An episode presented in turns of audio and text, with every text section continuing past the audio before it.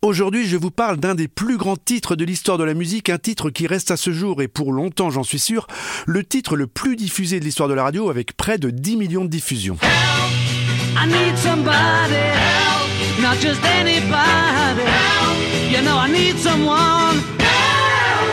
Nous sommes en 1965. Les Beatles sortent leur cinquième album, Help, la bande originale du film du même nom. Un album enregistré entre les concerts et les tournages qui montre l'évolution du groupe qui se tourne de plus en plus vers le travail en studio. Ils y créent directement les nouveaux titres, ils multiplient les expériences, les overdubs, les nouveaux sons et ils s'essaient à de nouveaux instruments.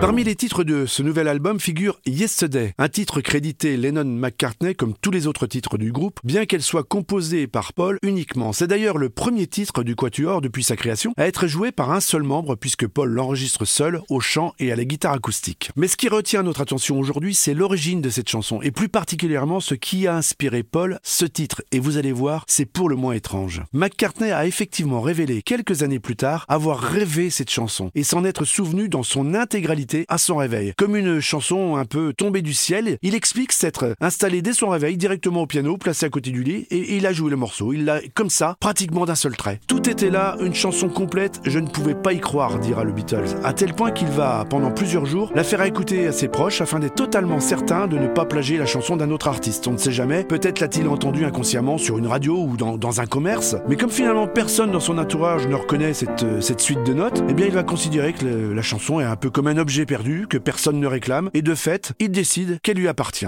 Longtemps restée sans texte, cette mélodie avait au départ pour nom de code Scramble Eggs, eux brouillé en français, vu qu'elle était née au réveil à l'heure du petit déjeuner. Paul a d'ailleurs eu beaucoup de mal à poser des mots sur cette musique et à plusieurs reprises, il a été prêt à l'abandonner.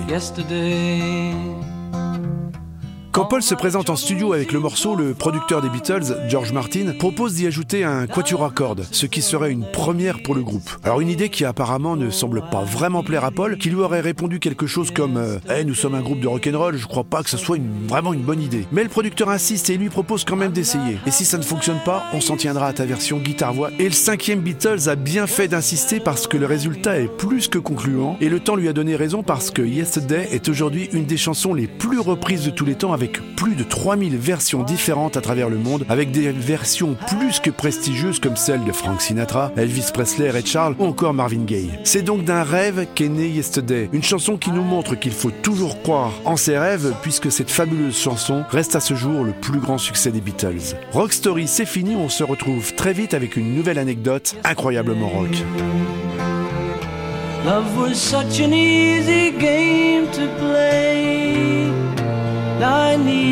Place to hide away.